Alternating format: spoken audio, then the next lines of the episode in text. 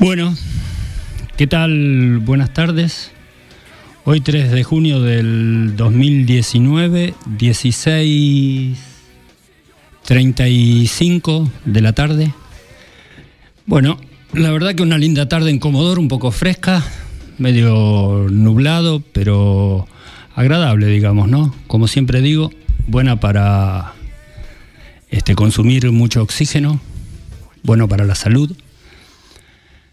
Este, y bueno, como siempre trato de, comentarle a los oyentes que en principio agradezco que cada vez sea mayor la cantidad de, oyentes, digamos, gente que, va participando, que me hace devoluciones post programa, digamos. Así que bueno, muy agradecido y en principio este, tratar de, de ser recíproco en virtud de de la cantidad y calidad de oyentes, ¿no? Como siempre, este, por ahí para los oyentes nuevos que se van sumando, voy a reiterar un poquito el objetivo del programa, Entre dos Tierras. Este, es una propuesta para la construcción del campo popular. Y como siempre en todos los programas comento alguna que otra cuestión, digamos, de, de la cocina del mismo, del programa. Y a decir verdad que en esta semana costó bastante eh, un poco encontrar el título de la nota editorial. Siempre realizamos una nota editorial y después tenemos, como siempre, un solo invitado en nuestro programa para poder explayarnos y conversar más detenidamente con el invitado y acerca de la problemática este, en la cual, o en el sector en el cual trabaja nuestro invitado. Pero Hago este comentario porque habitualmente eh, trabajamos desde lo nacional hacia lo local, digamos, ¿no? Hacemos este, una síntesis en nuestra editorial de todo lo que tiene que ver con lo nacional, pasando por lo provincial hasta llegar al ámbito municipal.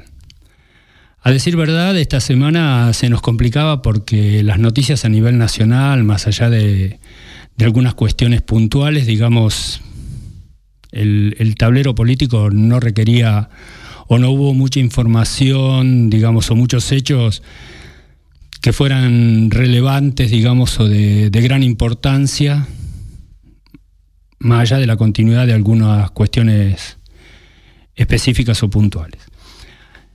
Pero sí esta semana hubo, y me pareció que podía ser la nota editorial, un hecho que trascendió, digamos, inversamente a como lo realizamos siempre, este, un hecho singular que me parece que fue, no digo trascendental, pero bastante significativo a la hora de reflexionar sobre los hechos políticos de la semana. Y para mí el hecho político de la semana, vamos a empezar esta vez inversamente, digamos desde lo local, fue el debate que se realizó el jueves pasado en la universidad, en nuestra Universidad Nacional de la Patagonia San Juan Bosco, en el aula magna.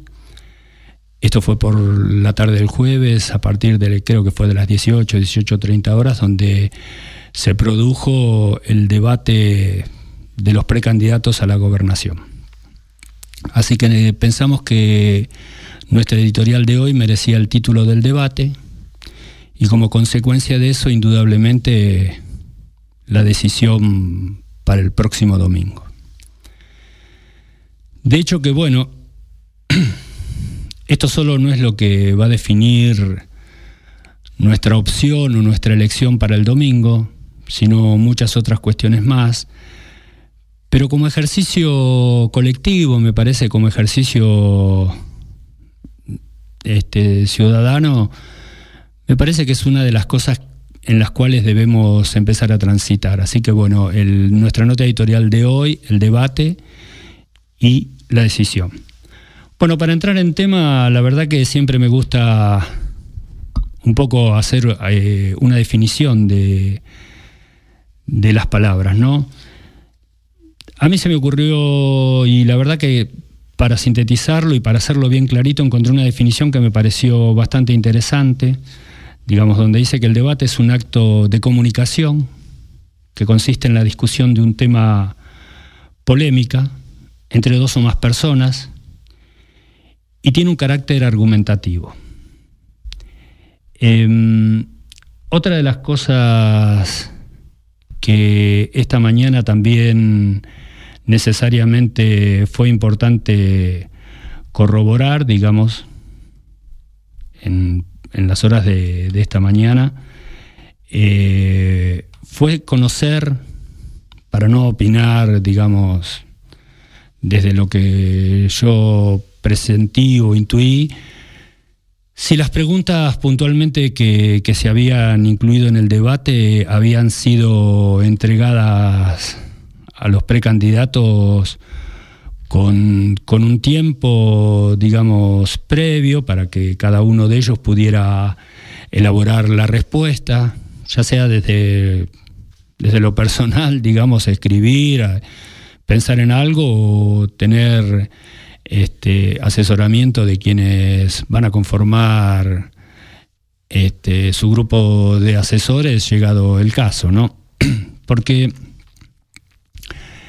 a mí me parece que si bien no tenemos ejercicio o mucho ejercicio de esto, históricamente tampoco, digamos, hubo algunos eh, en la historia muy significativos, podríamos recordar por ejemplo, el debate público que hubo entre, digo como uno de los más, tal vez mucha gente joven no lo recuerde, no lo tenga presente, sobre el conflicto de Beagle em, entre, en aquel momento, el canciller Dante Caputo y Vicente Saadi, un senador del PJ, digamos.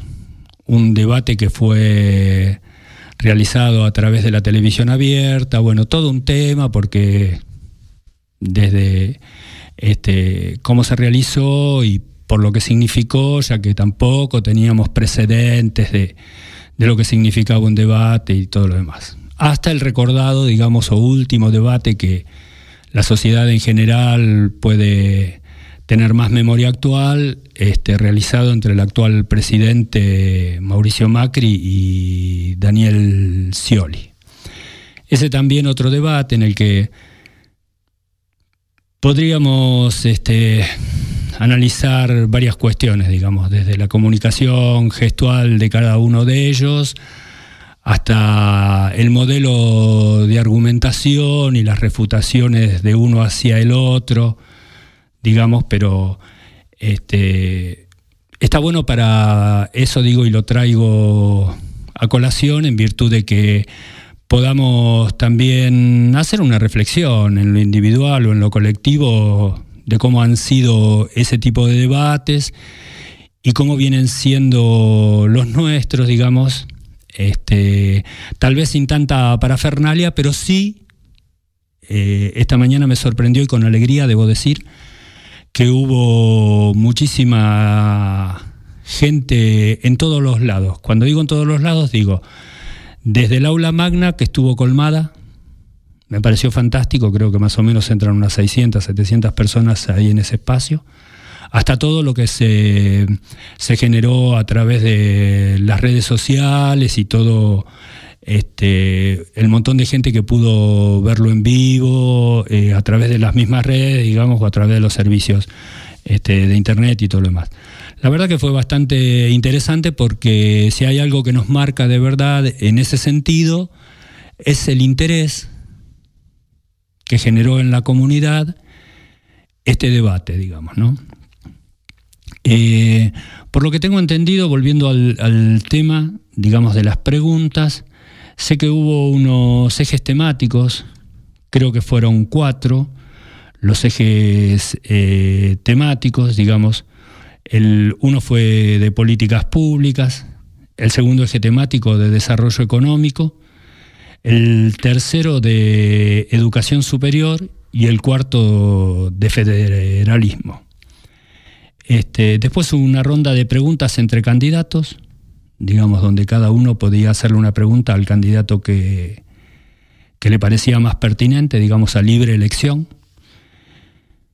Y la sexta parte constó de una ronda de cierre donde cada candidato tenía un espacio para su intervención final, digamos. Bueno, en principio podríamos decir que, digamos, en honor a la realidad, que por ahí los espacios que, o el tiempo que se determinó o se, se le concedió a cada candidato de tres minutos, este, lo podemos ver como escaso o como eh, mucho tiempo, no sé, como, como un tiempo eh, significativo, un tiempo de prudencia. A mí me parece, como siempre digo, que la capacidad de síntesis de un este, candidato en ese sentido eh, tiene mucho, mucho que ver, ¿no? Eh, y, para empezar a desglosar, la verdad que em, quisiera tener presente algunas cosas que quiero, si me dan un minuto voy a leer algunas cosas. Em, y voy a considerar eh, esto antes de, comenzar el análisis. ¿no? En principio, me gustaría tener presente que los políticos no son unos gestores, digamos, tampoco son juristas, ni economistas, ni sociólogos. Tampoco son periodistas o empresarios, digo, en términos generales, ¿no? Eh, sino que me parece que todos son un poco de todo, este, pero a mí me parece que, son más que todo eso, ¿no? A mí me parece que un político debería, en principio, ser un conductor. Alguien, digamos, que piense o que pueda sintetizar ideas, explicárselas a la población, convencer y conducir a sus representados, ¿no? Este, porque la verdad que los debates no son una discusión moral, sino una sino política. Este, y justamente la política llevarla a la realidad, me parece que esa idea de político desgraciadamente es la que no abunda, ¿no? Y en esto me cabe decir que no abunda ni por derecha ni tampoco por izquierda. La verdad que más allá de lo que dijo y lo que no dijo cada precandidato, yo quisiera, en principio, digamos, celebrar lo positivo, el hecho de que la Universidad eh, Nacional, digamos, a través de todos los que han intervenido en este debate, promuevan este tipo de acción dentro de la comunidad este, y en un ámbito específico, digamos, y con todo lo que lo bueno que eso conlleva, porque eh, se escucha en muchos espacios, digamos, así en off o en conversaciones en distintos lugares que no hay espacio justamente para el debate. Entonces me parece que eso digamos, empezar a hacer historia, como ocurrió hace dos años anteriormente, creo que en el 2017 también la universidad fue este, la que realizó el debate con anterioridad, volver a realizarlo ahora 2019, digamos, y las distintas espacios que propone para, para este tipo de encuentros, me parece que eso es saludable, es positivo, se hace camino al andar, todo es perfectible, digamos, todo se puede mejorar y todo se puede ir con el tiempo corrigiendo. De hecho, digo, no tienen por qué ser eh, los únicos actores de, todo esto. Me parece que, la universidad busca poder ser un interlocutor válido entre lo, entre lo que siente la sociedad como para poder, eh, por lo menos en esos hechos concretos, manifestárselo este, a, los precandidatos, porque bueno, este ha sido el formato, también podría haber tenido otro formato, pero se eligió este y no está mal, digamos que así sea, ¿no? Porque creo que la gente que trabajó y elaboró todo este tema me parece que se denota que ha trabajado con mucha conciencia, con, con, mucho espíritu de, que nos digan cosas que nos interesan a, a, la ciudadanía, digamos. Y la ciudadanía me parece que recibió bien la cosa. Esto después también vamos a analizar un poquito e, ese tema, digamos. Pero yo, eh, digamos, en este sentido, recabar también algo que conversaba esta mañana, que este, más allá de las preguntas y su formato, la palabra la tenían los precandidatos, o sea, ellos pudieron hacer uso de la misma con total libertad, y en eso o se condenaron o salieron victoriosos. Cada uno sabrá de, los que participaron y habrán hecho su análisis correspondiente si es que le, este, les pareció pertinente, ¿no? Bueno, pero a mí me quedaron algunas cosas importantes para, para considerar de todo eso. Como ciudadano lo voy a decir, ¿eh? lisa y llanamente como un ciudadano más que le llegó la información a través de distintos medios, digamos, este, aceptó la misma, se sintió convocado y participó. Desde ahí, no desde, digamos, desde otro lugar. A mí me parece que dada la situación y lo que se observó, digamos, algunos denominadores comunes entre todos los presentes, porque también hubo ausentes, este, fueron cosas que yo quisiera como ciudadano dejar para la reflexión, ¿no? Y a mí me parece que si hay algo que realmente sería necesario en estos tiempos, digo, em, de quienes quieren, como siempre digo, manejar el destino de los ciudadanos de esta provincia, me parece que una de las características más allá de muchas que podríamos enumerar, debería ser la posibilidad de articular disensos, digamos, ¿no? Porque, por ejemplo, yo digo, ¿no? Una cuestión personal, que, que, se comentó, digamos. Y voy a decir distintas cosas que se comentaron de, distintos participantes en las que este, esto me llevó a la reflexión de articular disensos, digamos. Por ejemplo, ¿quién podría estar en desacuerdo, y pregunto como ciudadano, ¿eh? Y abro el, debate si es preciso, digamos. Este, ¿Quién podría estar eh, o quién podría no querer que el tema de la deuda provincial sepamos en función de cuánto es y para qué se utilizó o para qué se utiliza? Por ejemplo, ¿no? Un detalle. El otro tema, por ejemplo, ¿quién ¿quién estaría en desacuerdo que en la provincia, digamos, tengamos una justicia proba y una justicia que, por ejemplo, ante la causa embrujo y otras cuestiones, los ciudadanos podamos ver que la justicia actúa de una manera proba y haciendo honor a la Constitución Nacional. Y de ahí para abajo. Otra de las cosas importantes que me parece que podríamos considerar es tema, un tema que la verdad que en ese sentido no hubo mucha exposición, digamos, se notó la ausencia de todos. Em, ¿Quién podría, digamos, estar en desacuerdo en algunos temas que hacen a la seguridad?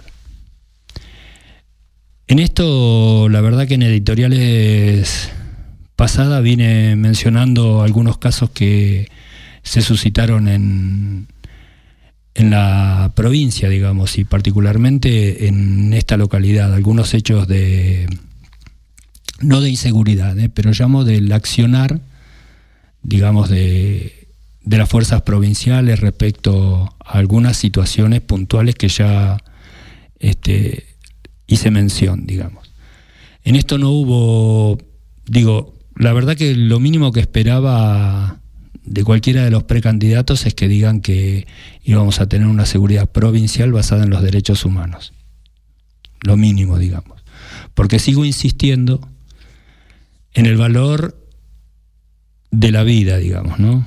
De todos los habitantes de la provincia del Chubut y de todo el país, digo del mundo. La vida como un concepto extremadamente importante. Em, y así, digamos, otras cuestiones más, ¿no? Que podríamos enumerar. Pero por eso digo, ¿no? Me parece que articular los disensos, digamos, sería la cuestión más importante, porque creo que tampoco nadie podría estar en desacuerdo de que, digo, no el sistema educativo, harina de otro costal, pero sí que los establecimientos educativos estén en perfecto estado, digamos. Tan simple como eso, ¿no? Porque hoy, ya hasta hoy a la mañana, más lo de la semana pasada, más lo de otros este, otras situaciones más que se van produciendo y aquí en nuestra localidad, porque no me pongo a investigar si pasa lo mismo en Rawson, entre el Leo, en la cordillera, eh, en otros lugares de la provincia, digamos. Pero para muestra a veces basta un botón, porque es lo mínimo, digamos, ¿no? O la salud pública, digamos, ¿no? Me parece que son cuestiones a las que este, creo que no podemos estar en desacuerdo con, que esas cuestiones funcionen bien. Digo, hoy en los periódicos a la mañana, porque los leo, porque bueno, siempre hay cosas que en el programa sumamos a último momento. También la gente, porque se cayó el sistema, que está muy bueno, hay que decirlo, donde uno puede sacar turnos a través de, de la página, a través de internet, digamos, sacar turnos. Hoy se cayó el sistema y produjo lo que produjo con estas grandes colas, pero sabemos de las deficiencias que hay a nivel salud dentro, yo me refiero siempre a nuestra localidad, en principio. Después eso lo podríamos trasladar este, hacia otros este, lugares más. Bueno, todo esto inexorablemente, digamos, más allá del debate y más allá de las apetencias y las pertenencias de cada uno eh, a los espacios que corresponda o que pertenezca, ya sea por una cuestión de también de eh, no sé, de decisión o todo lo demás, este, inexorablemente nos va a tener que llevar a tomar una decisión el próximo domingo. Y en cuanto a esto, voy a decir una frase que decía Serrat en un tema bastante viejo, digamos, pero a veces tiene mucha vigencia con, o, se corresponde con, la actualidad. Este, decía que nunca esperes mañana lo que no te dio ayer. Y en ese sentido, me parece que hay cosas que inevitablemente están en la cabeza de los funcionarios, digamos. Y no hay Dios que los haga retroceder. Se denotan a la legua. Este, y también se denotó las ausencias. Y la ausencia más significativa fue la del gobernador, Mariano Arcioni. Y en esto más allá, me parece a mí, que de los adversarios transitorios que, tuvo el debate o que, tenemos en este momento dentro de la provincia. Y todos sabemos, voy a hacer esta acotación entre paréntesis, digamos. Eh, todos sabemos que habitualmente se dice que cuando hay elecciones los candidatos que ya saben que van primero en las encuestas y en un montón de, estas cosas que se dan en la información pública, tratan de no concurrir a los debates. Pero en esto me parece que el gobernador tampoco estuvo en, el debate que se hizo en el Valle. Me parece que en esto a mí como ciudadano me deja algo que desear y voy a explicar por qué. Porque la verdad que si tiene ideas tiene convicciones, tiene ya previsto y pensado y ya reflexionado que lo que hace está bien hecho, pues hombre, lo único que hay que hacer es defenderlo. Porque nos agrade o no lo que el gobernador haga, digamos, el domingo la ciudadanía va a elegir y en torno a eso me parece que lo que más necesitamos son hombres con idea firme, digamos, con convicción. Hombres que puedan demostrar y además argumentar, como recién leí al comienzo, digamos, en la definición de, de lo que es el debate, el porqué de su posición ante determinadas cuestiones, como estos ejes temáticos, digamos. El porqué que hoy viene el diario a última hora en el Patagónico antes de venir, que el gobierno dio provincial me refiero, dio marcha atrás con la compra de las pistolas Taser. Me hace acordar a otros gobiernos que lanzan algo y según la opinión pública retroceden, tiran, parece, la pelota y según lo que se juegue vuelven para atrás o van para adelante. Ya me explayé sobre el particular en nuestra editorial de la semana pasada, digamos, ¿no? Con el tema específico de las pistolas TAS. Pero digo, hubiese estado bueno que hubiese venido, porque yo que quería escuchar, y me parece que muchos de los que estábamos presentes o muchos de los que a través de las redes siguieron el debate, este, muchos queríamos escuchar el porqué de tantas decisiones que se toman a nivel provincial. Después si criticamos o no criticamos, si validamos su posición, eh, la conversamos, de acuerdo o no de acuerdo, me parece bien, me parece nefasto, esa es otra cuestión. Pero digamos, si hay algo, vuelvo a reiterar, me parece que si hay algo que necesitamos a la hora de ejercer políticas públicas son hombres con convicciones y hombres, o mujeres digo, ¿no? Que puedan, este, ante cualquier duda, sentarse a, debatir con cualquiera, porque me imagino que se le plantearán este, muchísimas cuestiones de sus funcionarios que le podrán decir que sí o que no a sus políticas si se atreven, digo, ¿no? Eh, o gente común que a lo mejor se la cruza en cualquier momento de la vida, digamos, ¿no? Y le pueden decir que están o no están de acuerdo, digamos, ante las medidas que él mismo haya tomado. Bueno, esa es una aclaración de acorde a, a los ausentes. Después hay otras cosas que la verdad que me sorprendieron así, este, por ahí a veces de manera jocosas, pero digamos, algo, también otras cosas positivas, digamos, pensar en energías eh, renovables, alguno de los precandidatos habló de, esos temas. Ahora de acá a transformarnos en un acomodoro tipo Dubai para adelante, no sé, me parece que, este, lo digo con todo respeto esto, ¿no? Pero me parece que, que por ahí estamos lejos de todo eso. Pero bueno, el domingo es la decisión. Y vuelvo a reiterar, no esperes mañana lo que no te dio ayer. Y decía la canción que no hay nada que hacer, digamos, en ese sentido. Ahora, está bueno que nos empecemos a dar estos espacios, está bueno que nos propongamos, digamos, si bien este es un modo de debatir, está bueno que los ciudadanos empecemos a participar, tengamos un compromiso más activo, en cuanto a la decisión de las políticas públicas que se van a implementar, porque de una u otra manera todo lo que hacen no podemos ver pasar las cosas como si fuera un tren, digo yo, ¿no? aunque acá no pasan los trenes, digamos un colectivo, y en la que solo lo veo pasar y no me preocupa nada más. Me desintereso de si pasa lleno, vacío, con la rueda pinchada está en buenas condiciones o está en malas condiciones, porque creo que todos vamos comprendiendo que inexorablemente todo hace a nuestro porvenir. Y me parece que el porvenir de cada uno y el porvenir colectivo no es un tema menor en una sociedad, porque si no es como que, bueno, pase lo que pase, nada me interesa, digamos. Y nada me preocupa y nada me ocupa, nada me modifica ni nada me transforma.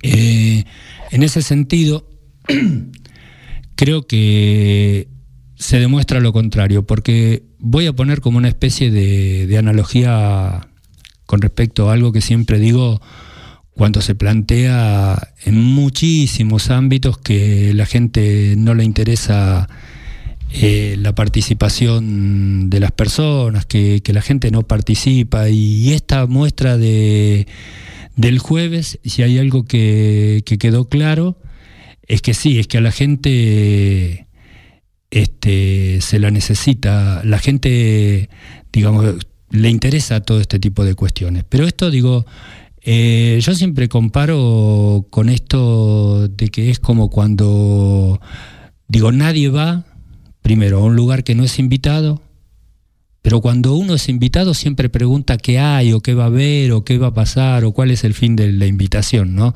Digo, esto en el ámbito social o en el ámbito de cualquier cosa. Pero yo creo que en esto es un acierto de la universidad también. Digamos, una invitación con claridad para qué te invito, digamos. Y esto tiene que ver con este tan a veces este misterio de che, vamos a tal lugar. Y todo el mundo pregunta, pero ¿para qué? ¿Qué hay? ¿Qué es? ¿De qué se trata? Ahora, cuando la propuesta, esto tiene que ver con la construcción, ¿no? En la que estamos todos inmiscuidos, nosotros también como medio de comunicación, cuando invitamos a que se escuche un programa, digamos.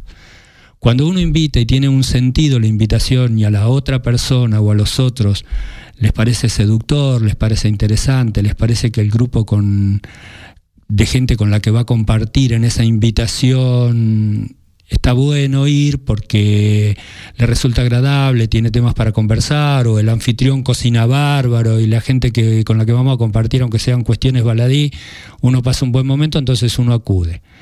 Porque como digo siempre, nadie va a donde no sabe que tiene que ir y a donde no sabe qué va a hacer.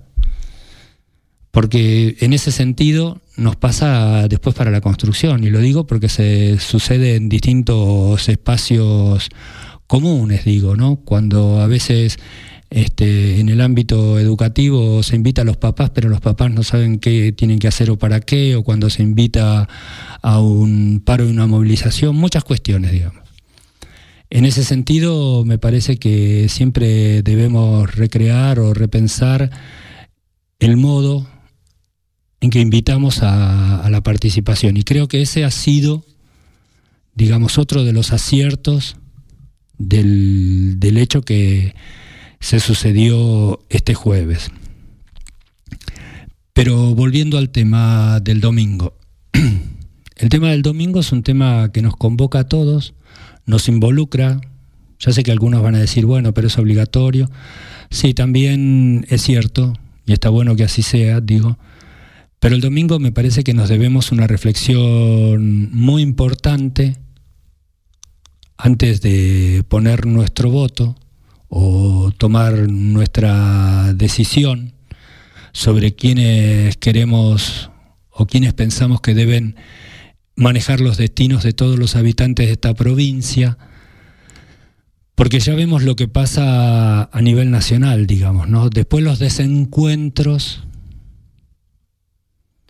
y todo el daño que eso nos produce en lo individual y en lo colectivo, tienen realmente, dejan secuelas muy profundas en lo personal y en lo social, ¿no?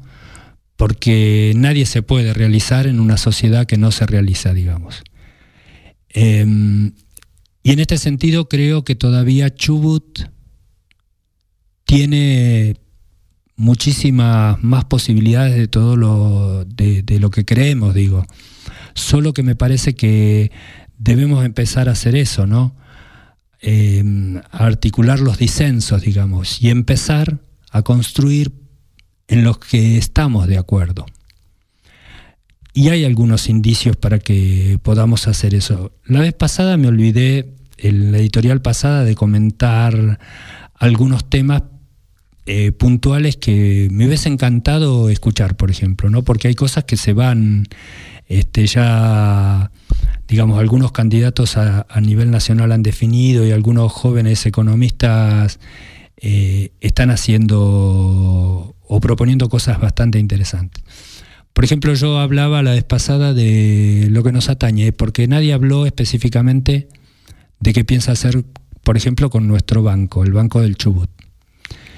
Y la verdad que hay algunas cosas interesantes que podríamos hacer, ¿no? Por ejemplo, eh, que ya se está hablando a nivel nacional para la reactivación de, del país, pero podría mostrarlo a Chubut y a mí me parecería encantador. Este, porque comenté la vez pasada qué pasó con los 700 y pico de millones de pesos de utilidad del Banco de la Provincia, de los cuales vuelvo a reiterar que 350, 360 millones sus accionistas los retiraron. Nunca se supo para qué. Y voy a ser claro, si lo usaron para fuga o para qué lo usaron. Eso nunca se sabió, nunca se supo, digamos. Este, hasta por lo menos hasta el día de hoy. Pero por ejemplo, una de las cosas que se podría hacer sería condonar de los intereses a, ya que tiene tanta utilidad el banco porque ha venido los dos últimos años con eso con ese mismo margen. Digo condonar parte o gran parte o si quieren ser más generosos la totalidad de los intereses de los jubilados que han sacado créditos en el banco de la provincia del Chubut o de los empleados del Estado provincial o del Estado Nacional, pero que viven dentro de la provincia, digamos, y han tenido que sacar créditos para distintas cuestiones, digamos.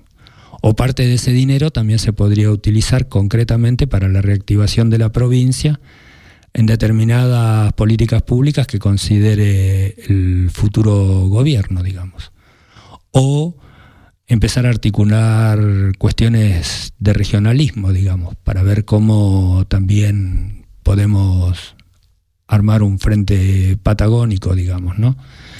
Y así me parece que muchísimas cosas podríamos traer a colación. Bueno, eh, vamos ya a ir al primer tema después de, de, nuestra nota editorial, son las 17 y 11, y para el domingo me parece que la cuestión sería que antes de poner la mano en movimiento pongamos la cabeza en funcionamiento. Mario, vamos al primer eh, tema de la tarde, ¿te parece?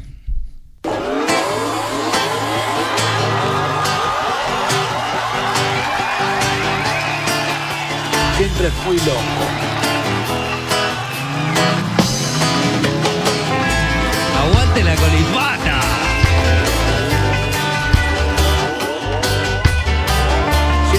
Siempre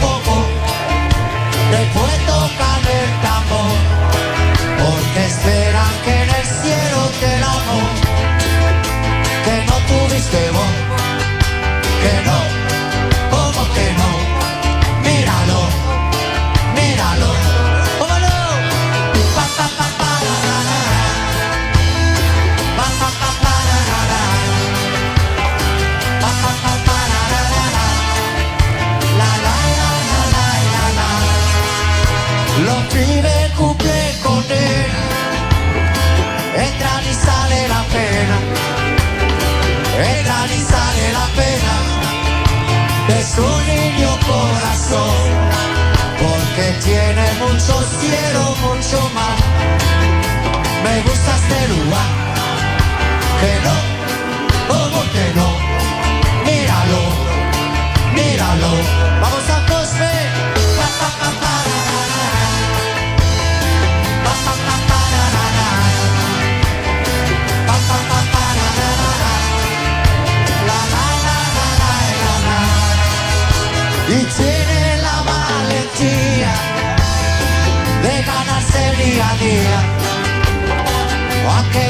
Noche sin luna se pierda tu encendedor. Porque tiene mucho cielo,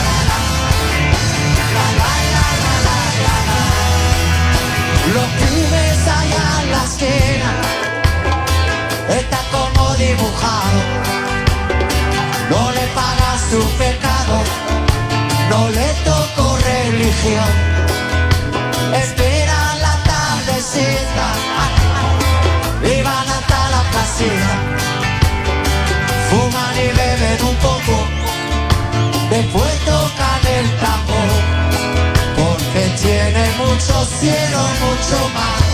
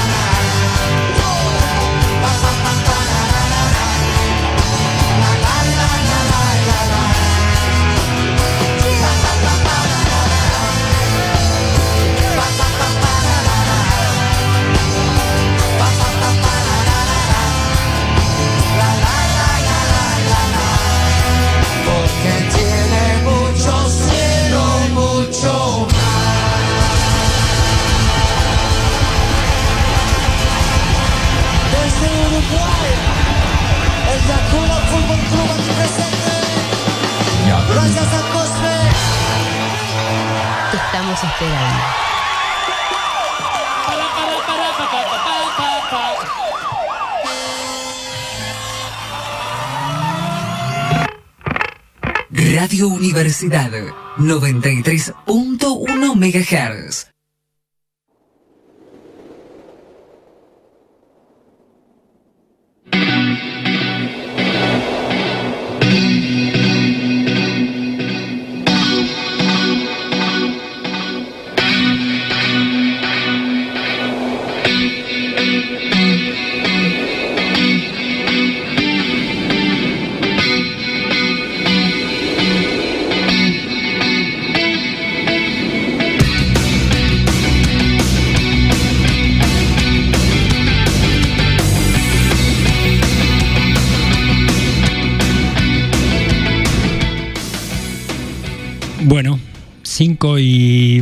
tarde. Eh, vos sabés, Mario, que me parece que me olvidé de hacer la presentación de toda la gente, ¿no?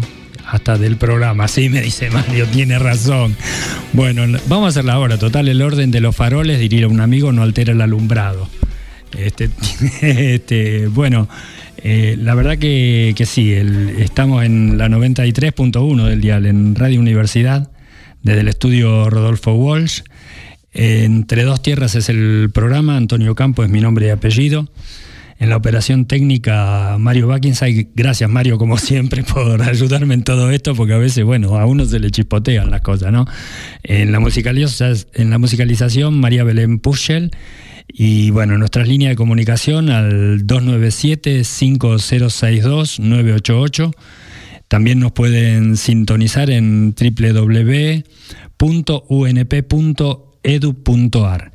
Eh, bueno, la verdad que hoy una de las cosas que mm, eh, trajimos también para, para, comentar y para difundir es este porque nos sorprendió el título de la nota, digamos, Macri fracasó, ya se van y yo ya saldré.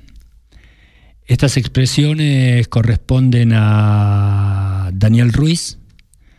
Daniel Ruiz eh, es un este, compañero de aquí de la zona.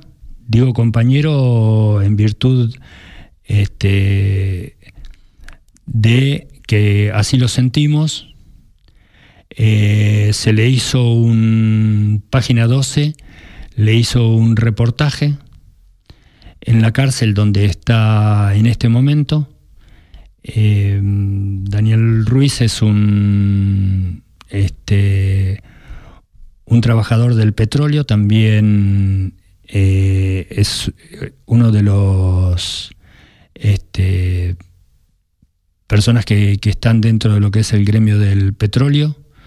Ruiz se define como un rehén del gobierno, para que aparezca Sebastián Romero, quien permanece prófugo, reivindica la protesta social y denuncia las condiciones eh, de encierro. Eh, para todos aquellos que no lo tienen presente, Romero, a quien los medios llaman el gordo del mortero, está prófugo y esa es una de las razones por las cuales la justicia le niega a Daniel Ruiz la escarcelación. Él mismo dice, como son de la misma agrupación, creen que habría similar riesgo de fuga, un delirio, dice él. Este, cuando salga, mi compromiso será reclamar siempre por los presos, a diferencia de Patricia Bullrich. Creo en ellos, confío en la gente y en que es posible hacer una sociedad mejor.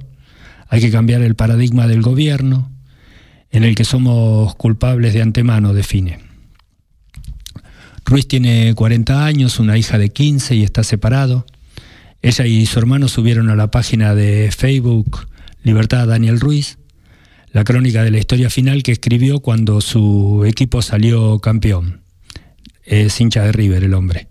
Eh, bueno, hace años que es delegado de sus compañeros, se integra a la dirección del sindicato del petróleo y gas privado del Chubut, en nombre de una minoría es descendiente de pueblos originarios y activista de la causa mapuche.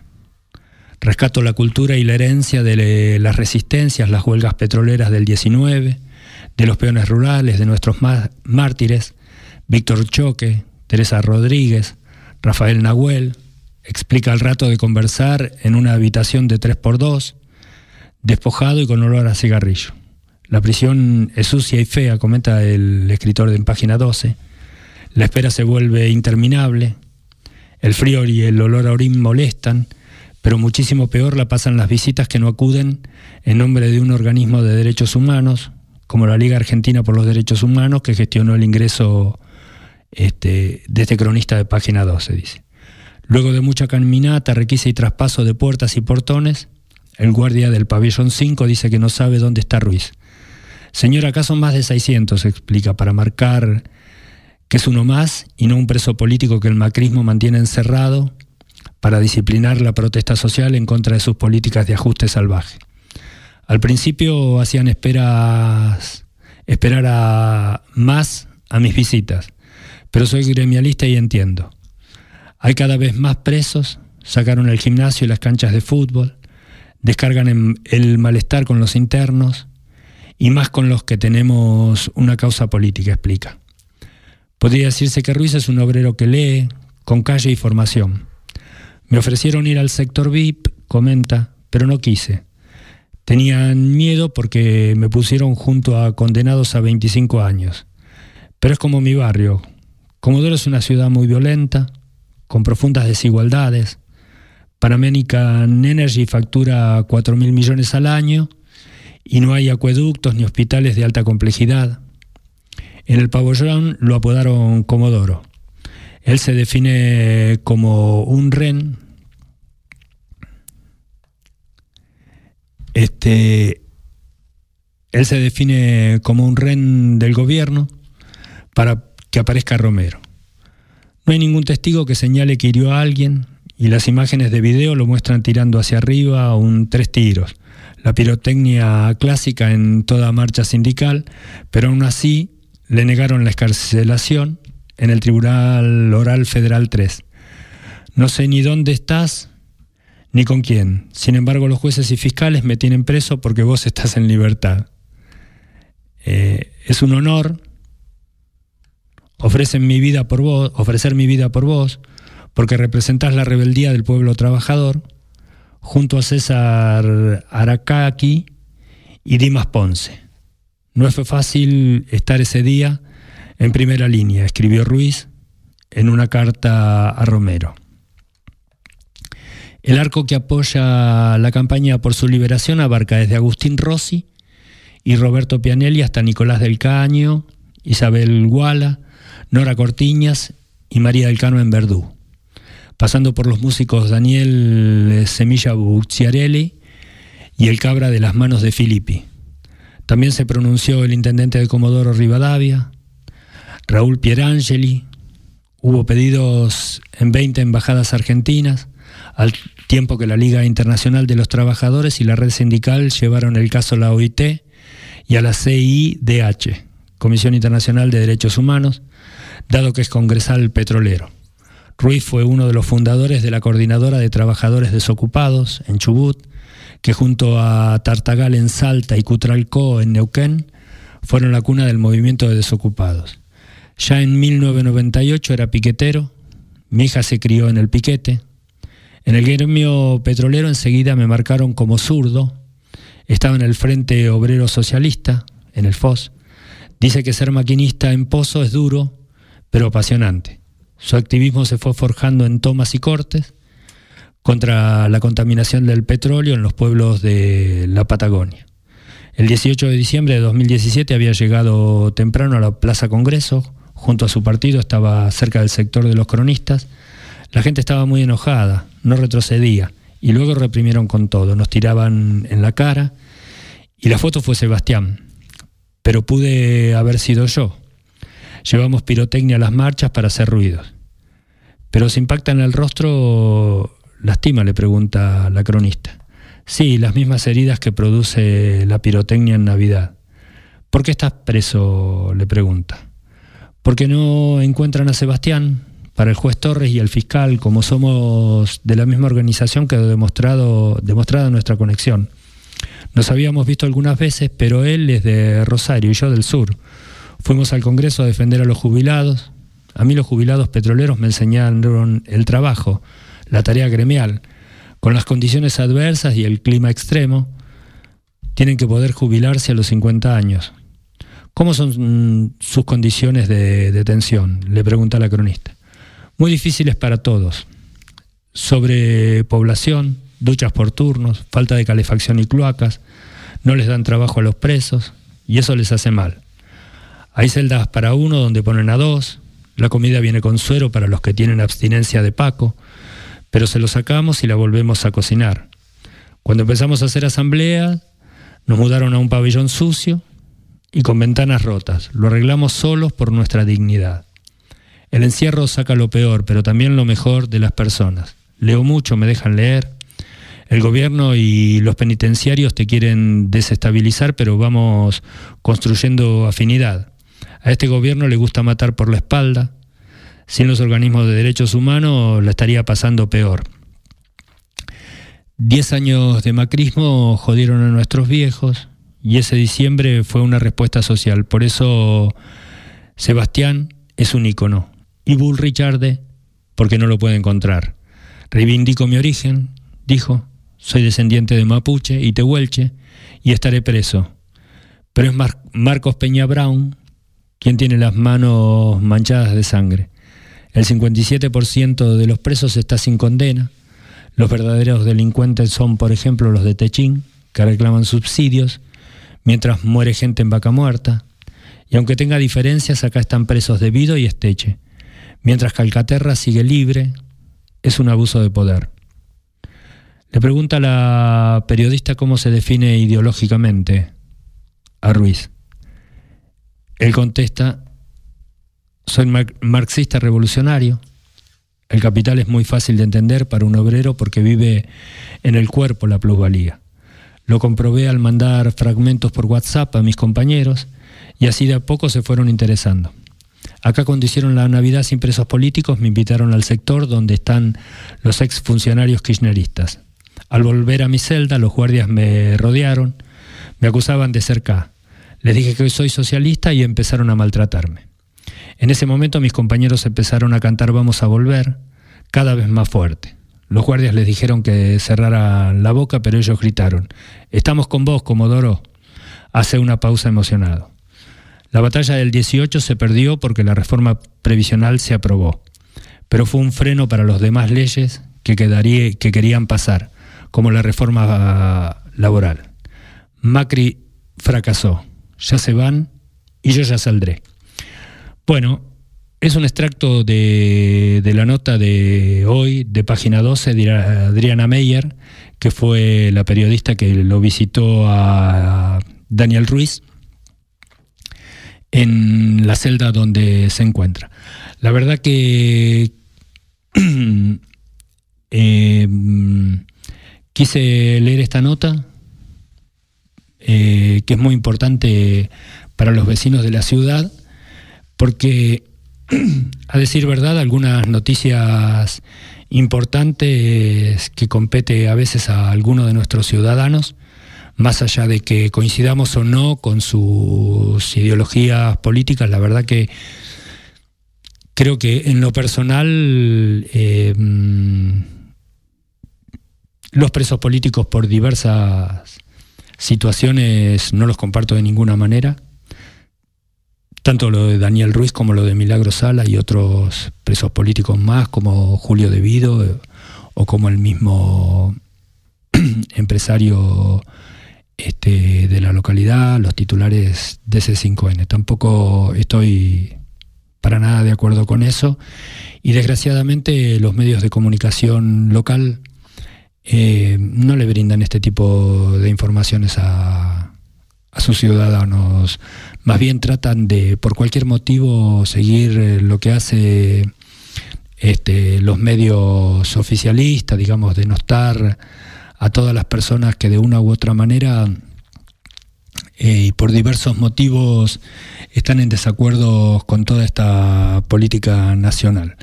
Pero bueno, la verdad que en, este sentido me siento comprometido y, así lo, transmito en, todo, en todos los programas. Un saludo de mi parte muy respetuoso y como siempre a disposición de la familia este, de el compañero Daniel Ruiz.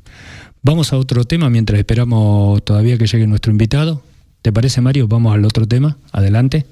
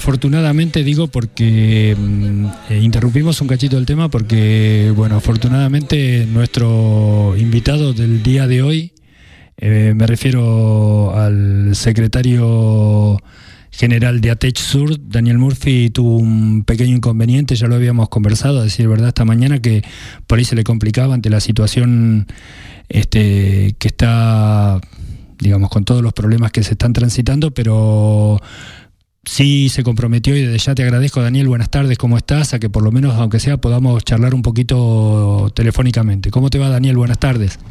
Hola, bien, gracias. Y disculpa por no poder asistir a la radio, que era lo que era la mejor manera de conversar en, en vivo. Está bien, pero digamos, nunca, este, digo, vamos a tener muchísimas oportunidades y ojalá que para hablar de muy buenas cosas, digamos, este, de las cuales hoy vamos a comentar algunas. Pero Daniel, bueno, contame un poquito, sé que es complicadísima la situación que estamos viviendo con algunas instituciones acá en la zona, ¿no? Y Sí, después vamos por las buenas noticias. ¿Cómo, perdón? Y después vamos por las buenas noticias, que quería que me comentes un poquito el, el precongreso de educación, que Bueno. tengo muy buena información al respecto. Dale, contame un poquito de los problemas y después vamos por, cerremos con las buenas. Hace un tiempito, cuando asumió el nuevo ministro de Educación, hicimos un comunicado que decía, nuevo ministro, viejos problemas. Y así seguimos. Este, no, no ha habido, lamentablemente, buenas noticias en ese sentido. Al contrario, hay una, una bajada evidente. Yo no sabría si es directamente del ministro, si es desde el gobernador, si es un poco y un poco, un poco los supervisores, un poco algunos directivos, pero lo que sí está claro es que hay un, primero una falta respuesta obvia y evidente de parte del gobierno provincial en cuanto al financiamiento, a la- al presupuesto para las obras que hacen falta, para los compromisos serios que también hacen falta en relación a ese presupuesto.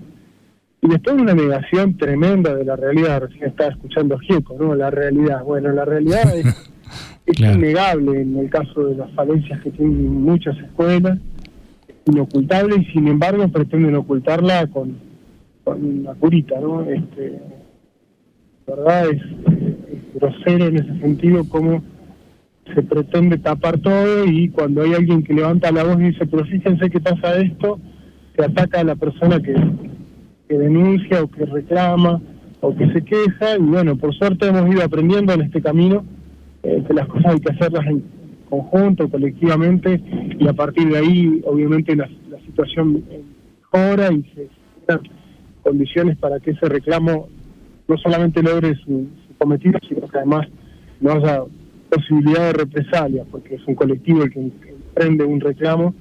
Claro. El caso del 742, el caso del 749 y muchas otras escuelas, o varias otras escuelas donde reclamos se van tomando colectivamente se van, se va encontrando, digamos, de alguna manera el camino para sostener el reclamo. Hasta ahora no mucho más que eso, ¿no? Claro, pero bueno, está bien, en esto es cierto, ¿no, Daniel? Vamos transitando, vamos este, empezando a, a ver cómo, digamos, empezamos a articular en las cosas que, que nos competen a todos, digamos, ¿no? Porque de una u otra manera, digo, yo personalmente no tengo hijos en, en establecimiento educativo, pero me imagino que es todo un tema, digamos, hoy a la mañana, en estos días, la gente, los papás, pero está bueno que todos vayamos tomando conciencia de eso, que nosotros como medio de comunicación también le demos difusión a toda esta problemática, para que esto no se personalice, digamos, en tu persona, en, la gente de los gremios, en los docentes de los establecimientos que están con problemas este, atroces, digamos, fíjate los fríos que están empezando a hacer, digamos, hoy recién empe- empezamos a transitar junio, y bueno, y todavía sobre las promesas y además como decís vos, que es lo peor que me parece que pasa, ¿con quién, con quién hablo frente a esto? Porque pareciera que de provincia se tiran la pelota unos a otros, ¿no?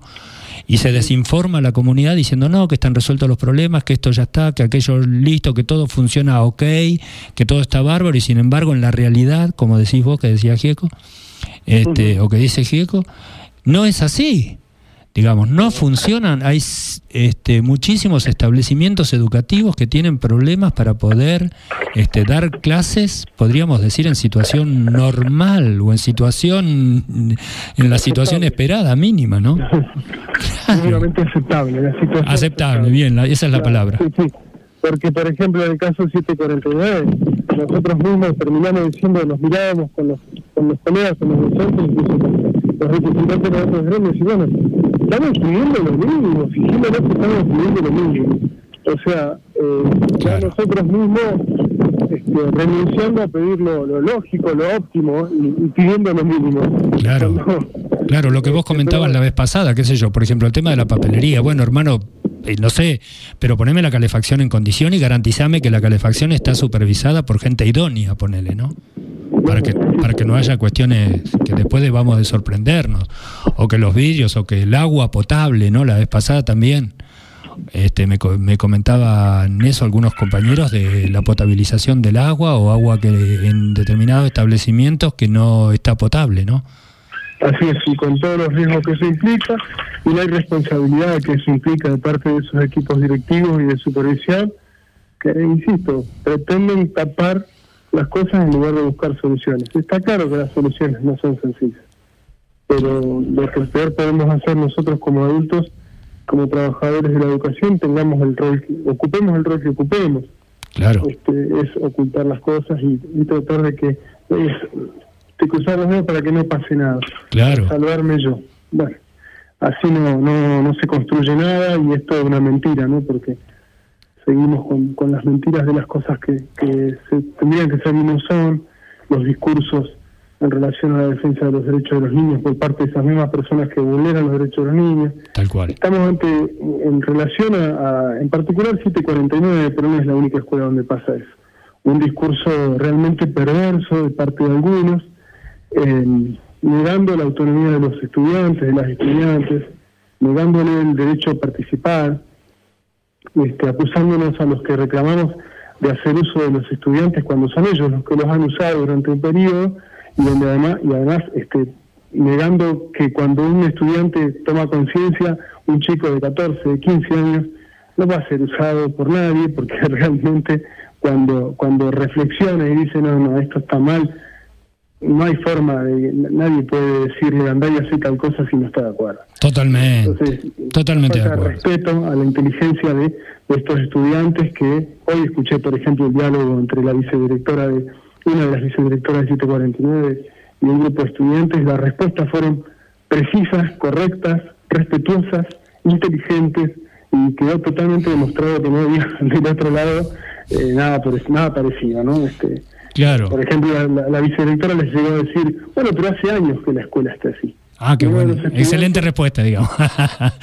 Eh, eh, entonces el, el estudiante le dijo, bueno, es el momento de que se termine. claro, que empecemos a cambiar las cosas, pero más que obvio es eso, ¿no? Listo. Claro, claro. El, el tema es cuando, por ejemplo, yo me planteo estas cosas, ¿no? Yo digo, me parece que no, no hay conciencia. Imaginemos en ese lugar donde el agua no es potable, ¿quién, eh, ¿cómo le decís a un pibe que tiene sed, no tomes agua? Primero si no le avisas antes, y después viste que la verdad que todo, cuando hemos sido pibe, corres en el patio, haces acá y lo primero que haces es tomar agua. Ahora yo digo, nunca se pusieron a pensar que eso podría haber traído consecuencias para más de, no sé, 500 pibes, Daniel, corregime. Ya lo sabemos que ha, que ha traído consecuencias. ¿Ves? Ha habido casos de gastroenteritis. Claro. que por supuesto. no Como liviano, de- digamos, ¿no? Como liviano, digamos, como una Como cuestión. liviano, pero a la vez Claro, este, totalmente. la persona, los livianos. Sí, La seguro. gastroenteritis puede traer complicaciones. Independientemente de eso, y como claro, obviamente después es im- imposible comprobar que la contaminación fue ahí, pero cuando empezamos a contar, había habido varios casos de gastroenteritis, entre docentes y entre alumnos. Bueno, Claro. eh, hoy nos encontramos en 749 con que habían desinfectado, muy entre comillas, con fluido Manchester. Ah, bueno. Este, y el olor es insoportable, ¿no? Los, Claro. vapores del fluido Claro. Manchester. Claro. Es- efectivamente, ya no se usa en interiores el fluido Manchester para, des- desen- para desinfectar. Y si se usa, se usa en pequeñas cantidades y se y baldea, después se lava. Claro, después se- exactamente, se enjuaga, digamos, ¿no? Por decirlo vulgarmente. enjuaga. Pero es más viejo que el jopo eso, Daniel, te digo. ¿eh? Pero bueno, Sí, sí. está bien, pero a falta de pan, de 100 años tiene el fluido Manchester. claro. No es Bueno, malo en sí, el problema es que No. como no hay personal, vaya a saber uno quién limpió. claro, cómo se No limpió utiliza. en- en- la limpieza en Exactamente. serio no se hizo. Exactamente, fue, un balde- fue pasar un trapo con fluido Manchester, desparramar la tierra. te entendí. Este, y porque es una escuela muy grande, no lo limpian dos o tres personas en un rato. Es- No, más vale, eso es requiere, digamos, de fondo. tal cual. Eh, un- los es- porteros saben, por ejemplo, cuando hablamos con los compañeros de ATE, que hay ta- las tareas que ellos reservan para el periodo en que no tienen alumnos, que no hay alumnos, que hay tareas de, de limpieza de vidrios, de limpieza de rincones más que no son de tránsito, de levantar y correr muebles más pesados, bueno, esas cosas que no se hacen en el transcurso del año, bueno, hace años que no se hacen en esta escuela porque no tenían el personal para hacerlo. Claro. Eh, entonces, mal podríamos decir que uno alcanza con pasar el trapo y nada más, y estamos hablando de, una mugre acumulada de años y de, de infección, de, bueno, vuelven a encontrar eh, heces de rata, de lata Claro. Focos infecciosos, claro, es obvio. Después de la desinfección, Claro. de la supuesta desinfección, bueno, Vamos a apelar, Daniel, digo yo, para pasar al otro tema por el tiempo que nos queda y quiero que comentes estas cosas positivas que suceden en el gremio porque la verdad que recibí muy buenos comentarios el sábado este, sobre el, eh, el precongreso de educación. Pero antes que nada, digamos, como para terminar este gran tema del que estamos inmiscuidos, que en algún momento yo sé que vas a tener tiempo y vas a poder venir, vamos a desarrollarlo con mayor exactitud. Eso espero. Claro, pero digo, a ver si a quien corresponda, porque no sabemos quién es el que se hace cargo, digamos, nadie levanta la mano para decir, es mi responsabilidad. Se ponen definitivamente los establecimientos en condiciones donde los chicos puedan, de mínima, ir a cumplir este, con esto que ya es obligatoria, eh, digamos, la educación secundaria y todos los Sí, claro. establecimientos. En definitiva, apelamos, digamos, y yo me, me- me animaría a decir que les solicitamos encarecidamente y por favor a las autoridades provinciales que por favor pongan en condiciones los establecimientos, que no queremos estar, me imagino, digo, me incluyo en tu, en tu espacio, digo, no queremos estar en esa cuestión de reclamar todos los días que esto no funciona, que esto no funciona, nos desgasta, nos desgasta a los chicos, desgasta a la familia, desgasta a los gremios, avancemos en otras cosas que son más importantes, digamos, porque si a esta altura del partido seguimos discutiendo eso, me parece que otras cosas, pero bueno, gracias a Dios ustedes toman conciencia, tratan de hacer todo esto, Daniel, la verdad que bueno, más de lo que de lo que deberían hacer, ¿no? Pero apelamos, la verdad que apelamos con todo respeto a las autoridades provinciales este, y a la ministra de Educación para que se pongan a trabajar al respecto, ¿no? Daniel, ¿por qué no nos contás un poquito cómo. Pero el problema es que ya tenemos un, un largo proceso de este tipo de reclamos y lo que uno descubre o uno, uno puede concluir, que no es nada, ninguna ciencia concluir en eso, la experiencia nos enseña que parte de la política educativa es esto. Totalmente. Por eso volvemos a sugerir, como dijimos al principio en nuestra nota editorial, ¿no? El domingo, antes de poner el sobre en funcionamiento, ponga el cerebro, ¿no? En funcionamiento. Pero contanos un poquito, Daniel, del precongreso de educación que se hizo este sábado, que hicieron. Contame un poquito el objetivo de todo eso y, y cómo viste las conclusiones y todo lo demás que se, que se estuvo realizando para el congreso que se va a realizar provincial en Rawson, ¿no? Contame un poquito todo el pormenor del precongreso, si te parece. El, pre, el, el precongreso surge como parte de un- una serie, tiene como digamos una, una historia en relación a que eh, el gobierno provincial en línea con el gobierno nacional quiso avanzar el año pasado a fondo con la reforma educativa y en el marco de esa reforma educativa está la reforma laboral. Bien, Eh, la reforma laboral educativa, Educativa. es como, en la- como toda reforma laboral en- eh, es precarización laboral y flexibilización laboral. obviamente.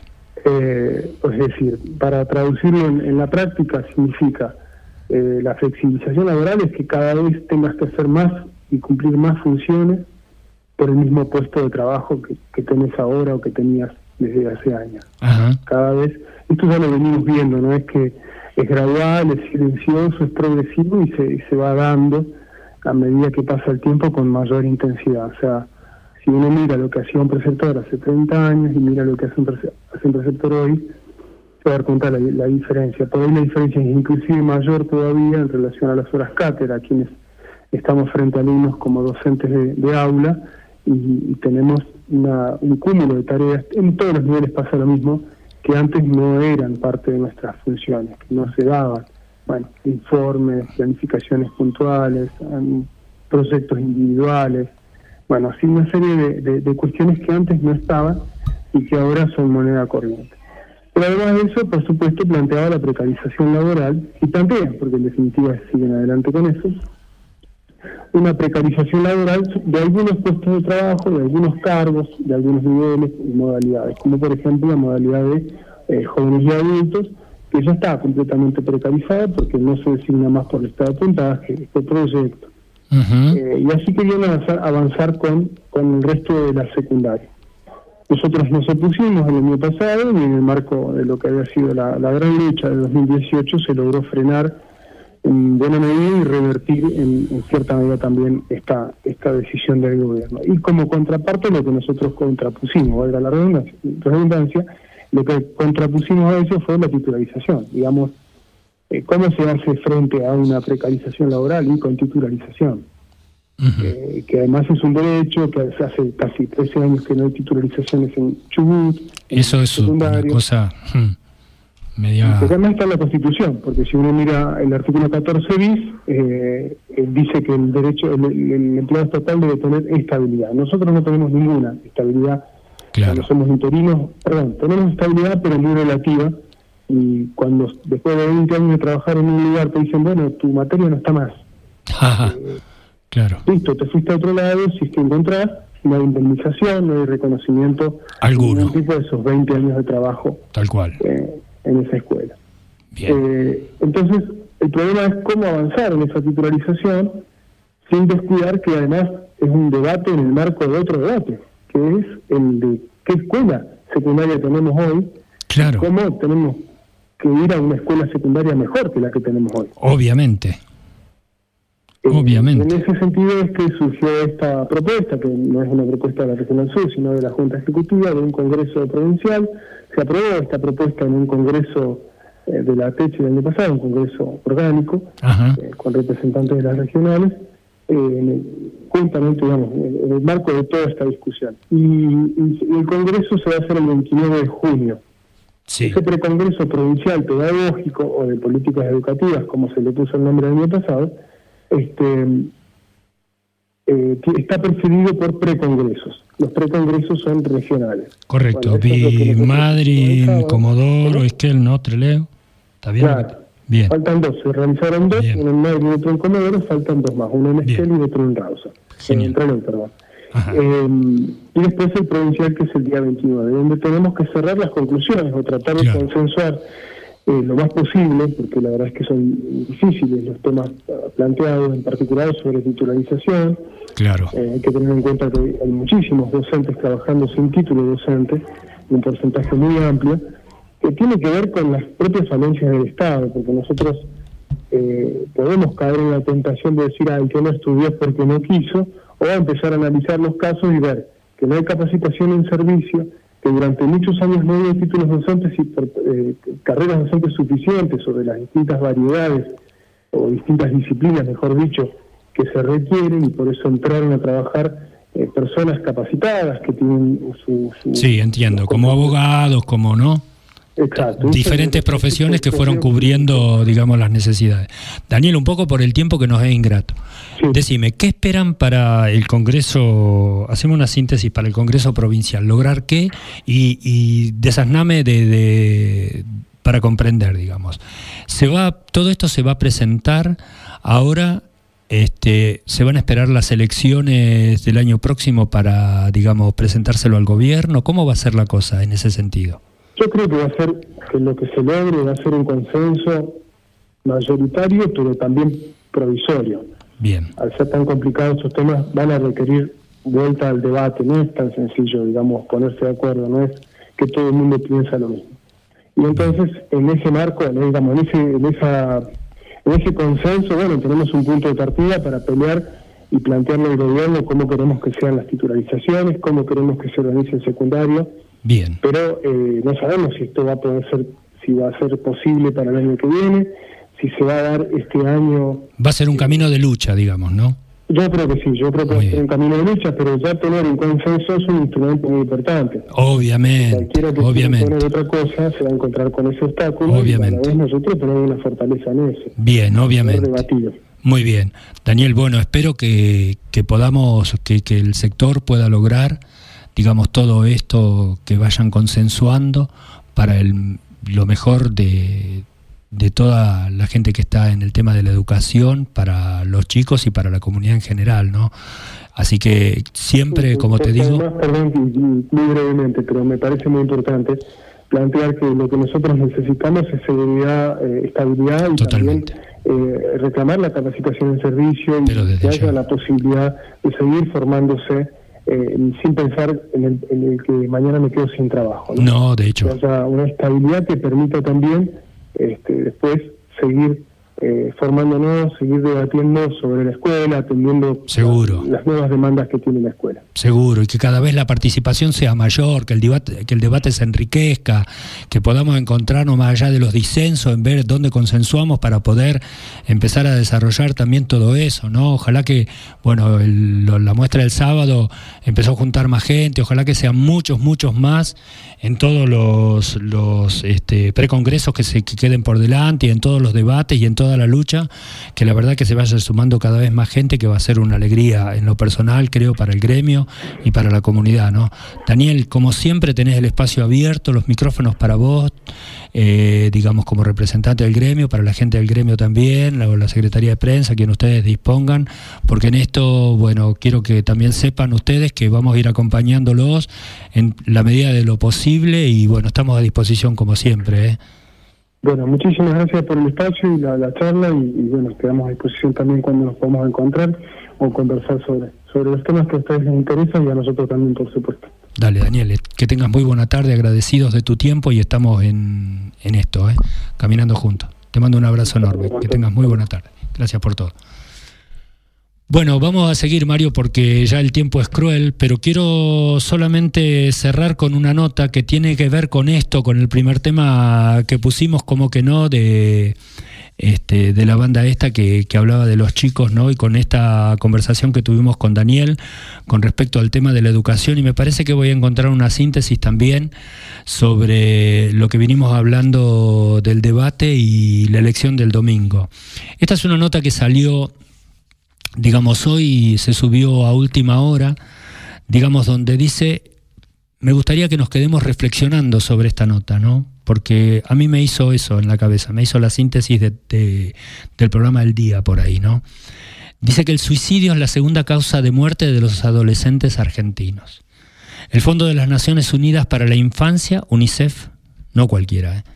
Presentó en Buenos Aires un estudio que registra el suicidio como la segunda causa de muerte de los chicos argentinos que tienen entre 10 y 19 años. Empecemos a sintonizar. ¿eh?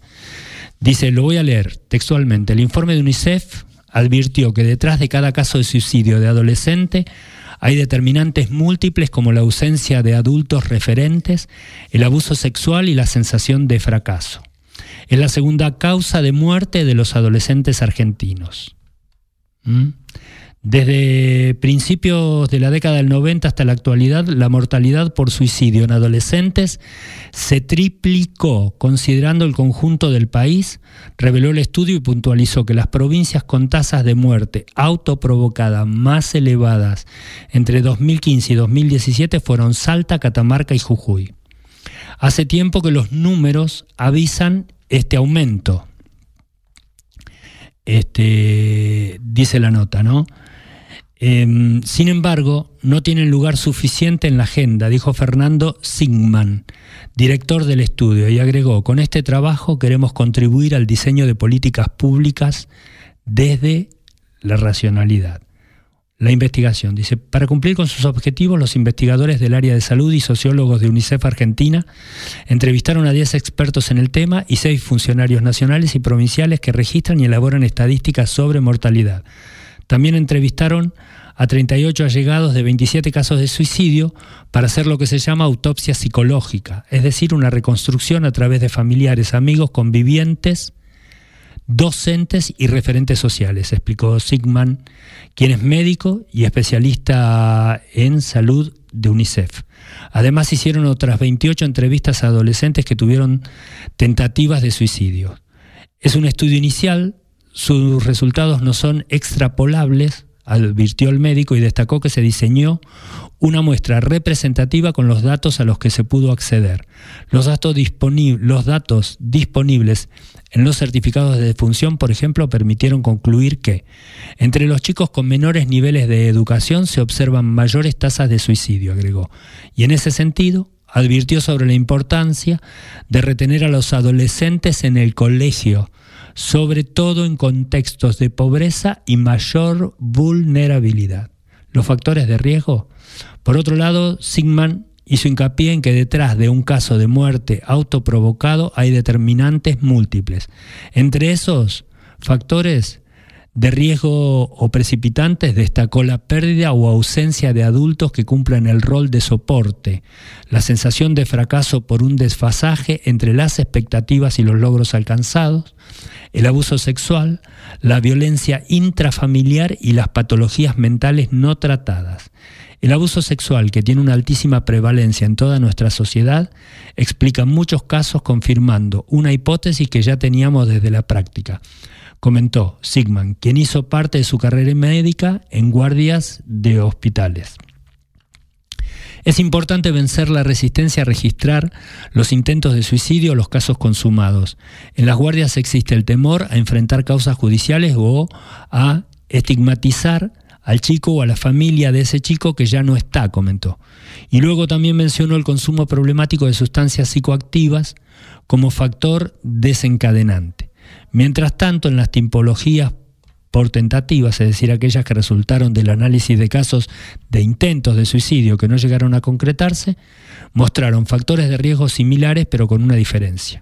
Hubo un adulto o una institución que cumplió, aunque sea parcialmente, el rol de soporte, remarcó el médico, y agregó que en las escuelas y en las familias se intenta resolver el problema puertas adentro, por lo que es necesario sensibilizar a la sociedad sobre que este tema existe. El estudio UNICEF planteó que la muerte autoprovocada es un problema social y de salud pública y advirtió que mientras no exista un registro adecuado de los casos, resulta difícil diseñar e implementar políticas públicas de asistencia y prevención. Aunque en Argentina hay una ley de prevención del suicidio, la 27130, aprobada en 2015, a la fecha no ha sido reglamentada y no puede implementarse. Voceros de UNICEF también indicaron que la primera causa de muerte de niños y adolescentes está provocada por accidentes accidentes viales. Bueno, para terminar, y ya nos vamos, Mario.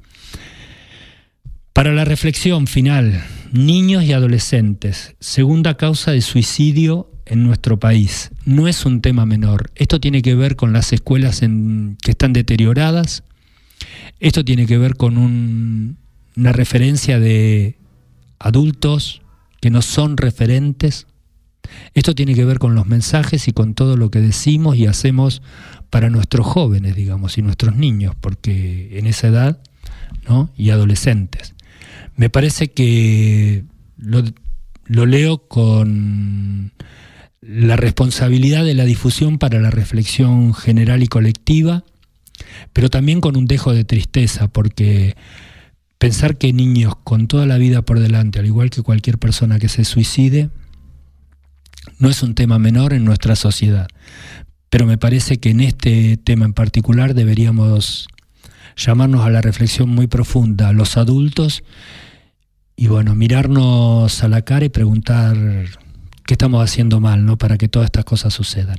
Hoy este, y en estas horas me parece que va a estar la marcha este, de Ni Una Menos, mujeres a asistir este, que me parece que está bárbaro que, así lo podamos difundir. Lástima que no pudimos hablar del tema, lo vamos a hacer en, en los programas venideros.